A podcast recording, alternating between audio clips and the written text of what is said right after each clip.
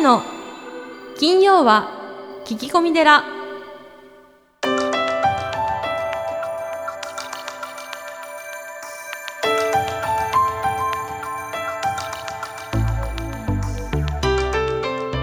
ようこそ架空のテラスタジオよりお送りする長谷の金曜は聞き込み寺。ナビゲーターの南雲もぐなです。群馬県太田市は随願寺住職であられる長谷さん。よろしくお願いいたします。はい、よろしくお願いします。ポッドキャストネームちびたさんです。長谷さんこんにちは。はい、こんにちは。少し前の話になりますが、えー今年の夏は日光東照宮に行ってきましたよ。やはり神聖な場所といいますか厳かな空気が流れていて身も心も清められました。長谷さんなぜああいう場所に行くと気持ちが浄化されるのでしょうか？普段からあのような気持ちになれたらいいなと思いました。うん、わかりますねこれは。うん、やっぱり違いますよね。流れてる空気感といいますか。そうですよね。うん。あのーまず最初にあの、はい。日光の東照宮の意味から、まあ説明するとですね、してくれるんですね。はいはい、ままああのー栃木県日光市にある、はい。まあ自社などから構成されている世界遺産、まあ日光社寺ですよね。はい。そね。そもそもあそこはその東を照らすっていう意味が、うん。その場所なんですよね、風水でいう。非いずる国東を。はい、つまりあの日光の土地、うん。まあ、北西ですよね、うん。あそこから見たはその東が東京なわけですよ。い、なるほど。つまり江戸をはい。亡くなった後もはい。見守ってますよっていう徳川家康のお墓ですからはい。そもそもそこに作ったんですよね。そうですよね。だからあの風向きで言うとあそこから風がはい日光から流れてくる風がはい。江戸の方に行くわけですよ。はい。つまりあそこにお骨があるわけですよね。えでお骨の木が江戸に流れるっていうええ。あ。そういう厳かな場所にそもそも作っているんで、そうですうんね、うん。だ。からあのそれは例えばねあそこにすごい大木とかあるじゃないですか、はい。そういう木っていうかな、ありますね、うん雰囲気に。に見たことありますけど。ねなりますよね。うん。でさらにまああのこうね東照宮行くと、うん。まず入った時にうん。三神湖っていうその像。はい。ねこう3つの、あのー神のええ。倉庫って書くんですけど、はい。そこにこうお祭りで使われるバグとかうん。正倉類があって、はい。ここにあの創造の像この多能勧誘が彫られた創造の像があって、うん。もうこれ国宝ですよね。はい。でさらに有名な見ざる言わざる聞かざるこれもこう有名な有名ですね。あの馬屋のはい。下にですね、ええ。3つの猿の彫刻があってね。これもその幼少期に悪事を見ない、言わない聞かないっていうそういう教え、うん。まあ、人生の教えですよね。込められてるんですね。でその次に今度は水屋があって、はい。それからこう陽明門。うん。つまりそのよくお寺でいうあのー聖地をこう切っていくんですよ。はい聖地を切る。うん。はい。あのーで仕切るというか。はい、ではい。気持ちがだんだんだんだんこうお墓に行くにつれてはい。こう気持ちが高まるようにあえて作られているんですね。全てこあー計算さうれてる。計算されて作られて。えー。で最終的にこうお奥宮への入り口がこう眠り猫はい。がありますね。ありますね。でそれを過ぎて徳川家康の墓所に続くようになっているわけですよね。猫ですよね。うん、まあ平和のこう象徴というか。そうですね。だからうんあの位置からその、まあ江戸、うん。日本国の平和を、まあ願ってるっていう場所だから。そりゃうん。世界遺産ですし本当に厳かで。その時代のその権力、はい。お金はい。力うんの総決算だからね、そうですうねんそりゃありますよ。ですよね、うん。ちびたさん、だからやっぱり気持ちもね本当に浄化されるというかうん。清らかな気持ちになれてまたなんかこう明日から頑張れるみたいな感じになりますもんね。そうですね。やっぱりこう人間っていうのは自分が成し得ないことを成し得た人にあやかりたいっていうのはあると思うんですね。はい。で墓所に続く確か右側だったかな、うん。願い杉っていうのがあって、はい。それに触るとうん。願いが叶うみたいな、へー。あの杉があるんですけど、はい。それやっぱりあの徳川家康さんはい。のお思いっていうかなそういう力にすがりたいっうん。てやっぱりその信じる力が大事なんだと思うんですよ。新人ですね、うん、だからそれやっぱこう厳かな雰囲気素晴らしい建物うん。その素晴らしい教えみたいなものをその人がこう信じてうん。それにこう見習っていくっていうかな、はい、はい、よくメンターとか言われるけどね、ええ。その教えにうん。あのー追随していくっていうところではい。少しでもあやかりたい、っていうのがね。はい、僕ね杉に触ったからってええ。なんか起こるとは思ってないんですよ。はいはい、杉に触ってあなたの心がそれうん。少しでも変わって、そういうことですよはい、ね、行いとか行動とか、はい。それが変わっていくことによってはい少しでも、うん、多分ね天下統一って簡単じゃないはずなんですよ。そうですよね。うん。難しいですよねであの表面だけ見てんじゃなくて多分ね、は人格とかとねそういったものが全てうんはい。必要なはずなんですよ。はい、それがこうあやかりたいうん。少しでもっていうのが、はい、それがたまたま杉だったっていうね。いね。はい。なんかまた行きたくなります、うん。うん。僕もね群馬県なんで、はい。車で行くとねね。40分ぐらいなんですよ。あ40分で行けちゃうんですか、うん。あの足尾の方抜けていくとね、あのよく行きましたね。いやそれに随願寺だって厳かな雰囲気ありますからね。いや東照宮と比べてほしくないです。いやいやいやいやいやいや素敵な場所ですよ。まあ努力はしてますけどね。はい、はい。だけどそのぐらいはい。あのまた行きたいなとはい、思いました。はい、いやありがとうございます、はい、ありがとうございます。さあそして今月のゲストは立教大学名誉教授横山光一さんをお迎えしてお送りしております。長谷さんスタンバイよろしくお願いいたします、はい、よろしくお願いします。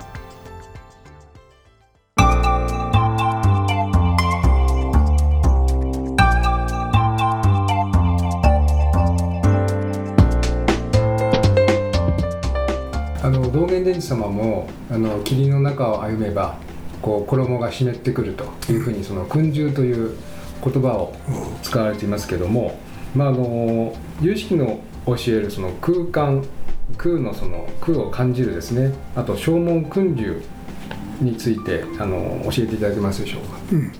正門訓従ともう一個あの後で言って無分別っていうのがあるんですよね。はい、そうですね。心を深層から浄化するためには、荒いしから浄化するためにはまずは言葉によるまあ理論的な正門訓従っていうのがまずあるわけね。はいこれはまあ正しい死について正しい教えを正しく聞くというふうにまあ正式に定義されますがそうじゃなくて素晴らしい言葉でもってねあの心の荒々しく中にある素晴らしい可能力の習字を育成していくというね、例えば一番一番最高なのは悟るというね。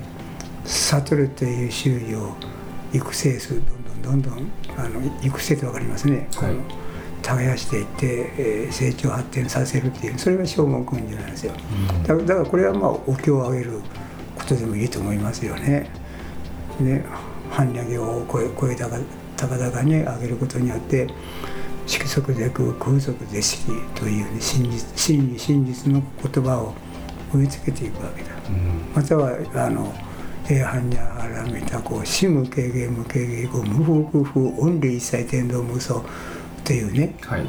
般若あらめたを修することによって死無軽減心の中に軽減がないと軽減がなきがゆえに天道とか間違った考えとかに無双とかそういうものがなくなってくるっていうことでね、まあ、い要は般若を般若の知恵をね自分の中に磨くというねそれなんですがまずは正門訓授っていうのは素晴らしい言葉はね訓授っていうのは繰り返し繰り返し聞くっていうことでねうん。訓わかりますね訓性とか。はいはい。衆っていうのはこれはあの羽と下が白でしょ。はい、習うという字ですね。は羽の方が大切なわけだ。これはお親鳥が子供をこうやってね飛ぶのを教えるために何度も何度も飛んでみせるわけだ、あ、そういう意味なんですね。うんだから、はい。習っていうのは繰り返すって意味なわけだ。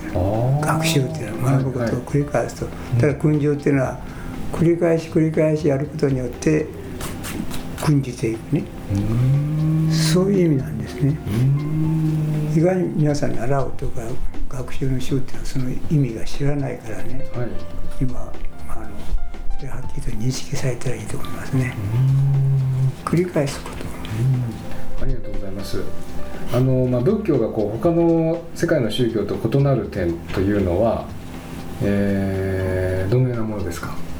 どのようなところでしょ他の宗教でな例えばな何う、まあ、キリスト教とかイスラム教とかこう、みんなみんな絶対的な神っていうのを立てるそうですね。わけですよね。はい釈尊は最初からそういうあのブラーマンとかね、まあ、ビシュヌとかそういうものを立てるからこそ人間は迷い苦しんでいくってことでね、うん。まあそのうちあの守護神としてそういう神々を仏教は取り入れていきますよ。はい。あの後にね釈尊亡くなられてから。後にはい。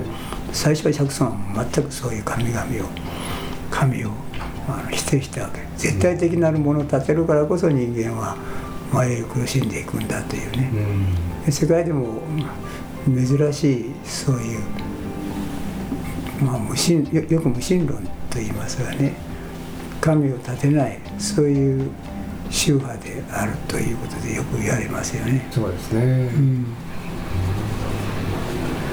ありがとうございます。あの先生も書籍の中に宮沢賢治の「雨にも負けず」の境地について、あの書かれておられますけれどもやはりその1日に玄米4合と味噌と少しの野菜を食べあらゆることを自分を感情に入れずよくよくくよくく見聞きし分かりそして忘れずこの自分を感情に入れずというところがそうポイントですよね。ポイントですよね。うん感情に入れるってこれはこれは日本人だったら分かりますよね。そうですね。感情に入れて自分を中心に置いてねうん物事を判断していくというねうん感情を入れるわけだ。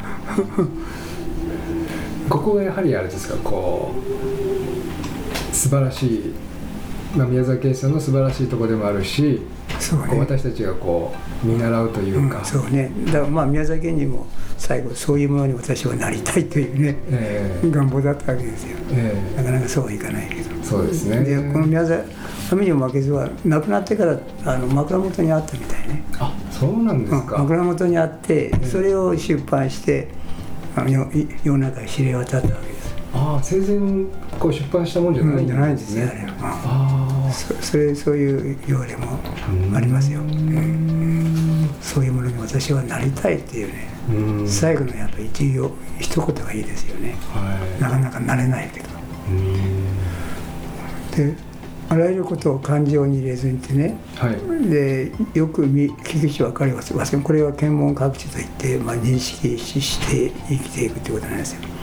で東に病気のこともあれば一体看病してないというのはこれはあの病具ね病そうですね。具ねそれから、あの西に疲れてはれば行って看病してやれというのはうんうんうんうん。ローですね。ロローグね。はい。それからこの3番目がせや、えー南に死にそうな人あれば行って怖らなくてもいいといいという、ね。ここなんですよ。はい。もう怖らなくてもいいといいって怖らなくても言わなくてもそこにいるだけでねうんねその人が安心してね死んでいくような人間になろうという。これやっぱりああなたもそうだけど僧侶としての最高のありようですよね。観音様ですよね。観音様のようなそうそう。はい、そういう人が世の中にいますからね。そういう人になるように我々は努力しましょうよ。うん、うん、そうですね。これこれがあのしくね。はい。私がね証拠が分かんなかったわけ生きてるっていう。これがねはい。北に喧嘩や訴訟あれがつまらないからやめろとやっと分かったんですよ。喧嘩と訴訟実は対立のねい生きることがこれが生まれているということの苦しみなわけだ。うん、まさにそうですよね。そこで人は苦しんでそれでやっと分かった僕は。い。はい。はそれでね宮崎賢治のあれでうん。解決してねるうん。実は対立の世界に生きるっていうのはこれが証拠なわけだ。うん世の中みんなそうですよ。家庭内の問題、はい。社会の問題ね。人間関係の問題ね。みんなみんなそうですよね、あのまあ、うちのご本尊様は十一面観音で、まあ、日本人はその観音様が非常にあの好きで、えーありますけども、まあ、うちの産後もその慈元山といいまして、まあ、慈悲の眼というのは観音様のことですが、あのそのバック余楽、まあ、苦しみを抜いて楽を与える。そういうあの慈悲の心でこう人はこう幸せになっていくというふうに説かれるんでしょうか、有意識では。まあ、じっと火をですね、はい。バック余楽っていうので簡単にもうねあの定義していきますよね、うん。まあだからもうそれでいいと思いますよ。慈悲っていうのは苦を除き楽を与えていくというね、えーまあにまあいいろんな苦があるわけだ、うん、いろんな苦苦しみというもの総合的に苦しみということで言える、まあ、内容的にはいろいろ細かいねそうですね。違ってきますがね、うん。それをバック覗いて覗くだけじゃないんだ。覗いてさらに楽を与えていくというね。うん。そこがまたすごいね、えー楽を与えて具体的にどうするかっていう問題ですよ。そうですね。我々あの、うん。実践者としてはね、うん。あのよく仏仏教ではこう欲少なく樽を知れというふうに教えていますけどもあのまあ生きる欲というものはまあ善でも悪でもないというふうに書かれておられますけどもこれはあの中道ということでよろしいんでしょうか？うんうんあの私物通会議があってねはい、私学幕者修善仏教ね自浄具へ出世仏教という有名なね、はいそうですね、で最初はあのし私学幕者で悪をなすことなかれとね、えー、私学幕者修善部諸々の善をし修しなさいと。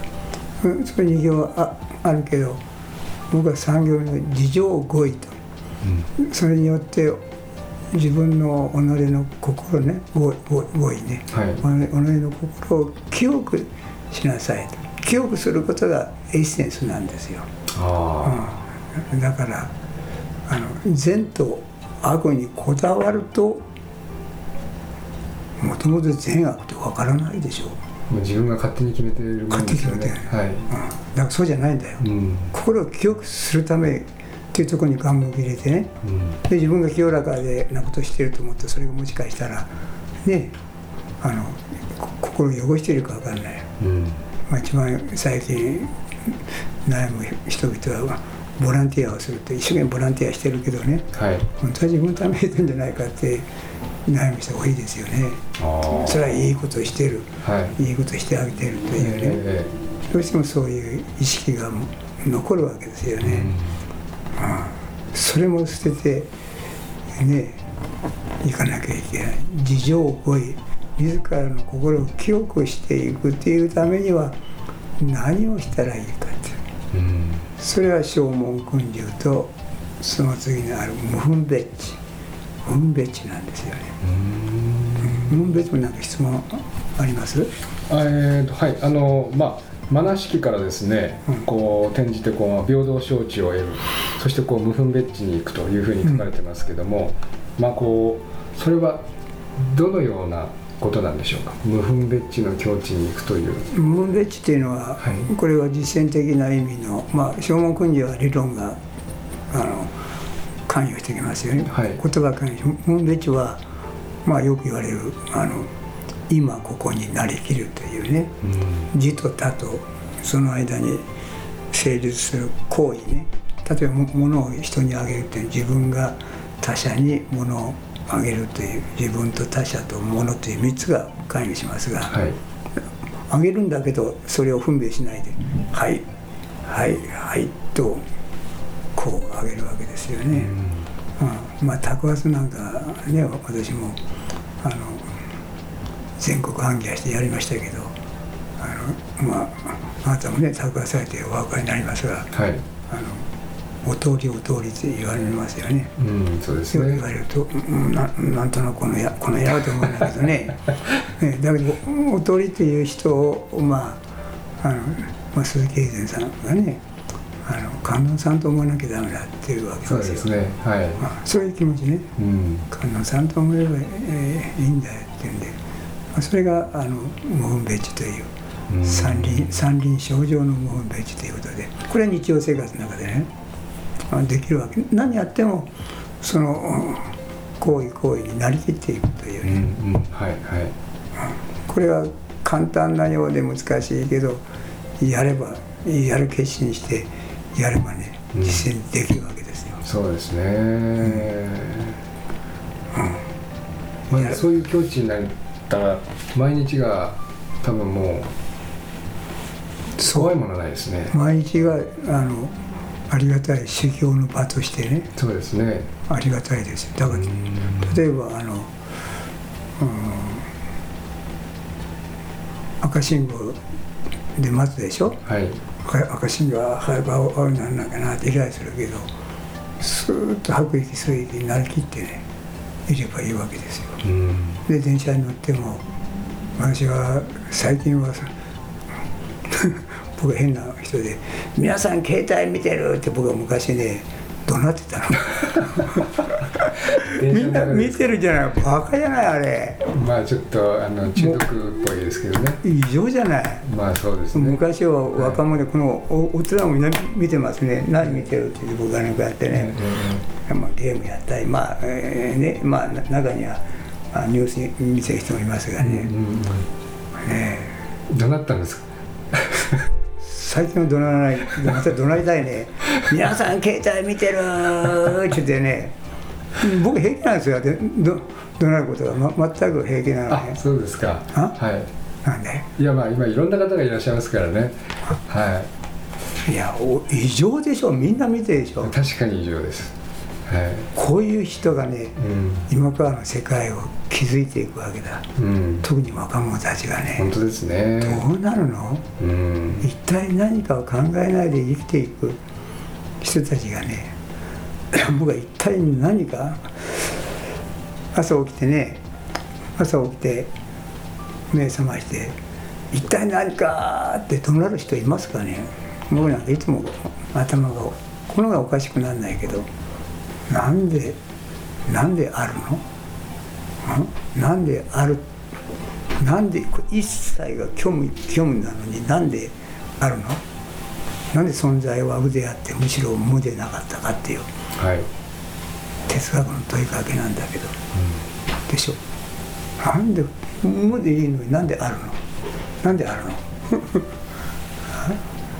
なんであるんでしょうねそんなことを考えようではないか。って。ないかなんであるのって。言うたら先週のあの老人に聞いたら老人がほっぺたぶん殴って「バカ野郎」って。言ってあそうなんですか。えそうなんですか。り臨在でいやいや相当でもそうでしょ。あそうですか。そそそういうふうに考えない？まあ共作であのバシッとですね。バシッという、はい。もうはいぶんなくなりますよ、はいそうですね、うんは人身受け受け渡し今すでに置くとねいそうですね膜毛像って言われてバシッとやられてそうだから人身受け渡し今すでに浮くとそうですねにが一番ポイントなんだああすでに浮くもうへりくつへりくつ言うな今受けてるんじゃないかっつってねそうですねでバシャーってやられるわけ、うんいやありがとうございます。えーまあそうするとですねすなわち心を、まあ、有意識無境ですね。有意識無境という根本的な主張があありますけれどもすなわち心しか存在せず心の他に、えー、物は存在しない、えーそういたしますと、えーこの世は自分の鏡に映ったまさに夢のような世界ということでよろしいでしょうか？まあまあ実際こうゆ夢のような夢であるとねはい。夢のようなってようなつける必要ないです。よ、うん。もう実際この世は夢なんだというね断定でいいと思いますよ、うん。うん。断定。それみみんなこの頃みんなに聞くわけですよね、はい。そうするとあの、まあ、今私、えー立教セカンドステイ大学という立教で50歳以上の人をもう十何年教えてるんですが、そういう人たちはまあだんだん年取ってるからまあ夢だっていうことが分かんないこともないわけだけどね。若者たちにはなかなか分かんないね。まあそうですよね。ゆ夢っていうのは。はい。だけどい今は夢ではないと。そう断定してもなぜならばというね理由を言えないわけですよ。これはまあ、まあ、ちょっとせいちょっと難しいんだけど陰陽といって、ね、周陰湯というね三種の陰陽というのがあって周っていうのは主張。この世は夢ではないと主張したらなぜならばっていう理由を言わなければ相手に説得力がないわけだ、うん、うん、そうですね。ええ絶対に理由はありえないわけだね、ということでねまあ言ったみたいに夢なんですよ。はいありがとうございます。ずずず随願寺随願寺にまつわる最新情報をずずずっとクローズアップしてまいります。行事のご案内講演会コンサート情報エトセトラさあハスさん今週は何でしょうか？はい、えー9月23日秋のお彼岸の中日10時より、えー白衣観音の開眼式を行います。こちらどんな内容ですか？これはですね、えー、と今年の夏に、まあ、ある信徒さんからあご寄付をいただきまして、はい。まあ、こう全長8メーター近くある、まあ、大きな観音様をご寄付いただきまして、はい。これあの、まあ、台座含めると、えー10メーター以上になるんですけども、はい、それの戒厳といいましてですね、はい。魂入れの儀式を行います。そんな儀式があるんですね、はい。はいでこちらが9月23日。はい、え午前10時かい。ということですね、ぜひチェックしてみてください。以上ずずず随願寺でした。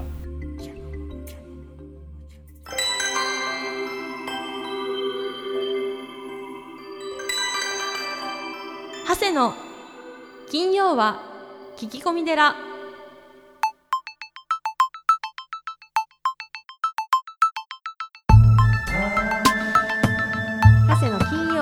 き込み寺いかがでしたか？この番組ではリスナーの皆様からお悩み相談メールを募集しています。メッセージは随願寺のホームページからお悩み相談メニューをクリックしてください。お便りを採用された方には長谷の著書お坊さんが教える悟り入門をもれなくプレゼント。また講演会法話会のご依頼もこちらから。www. 随願寺 .com www. 随願寺 .com これまでの講演会ライブの模様もホームページから有料でダウンロードできますのでぜひチェックしてみてくださいね。それではまた次回も未知なるテラスタジオでお会いしましょう。合唱。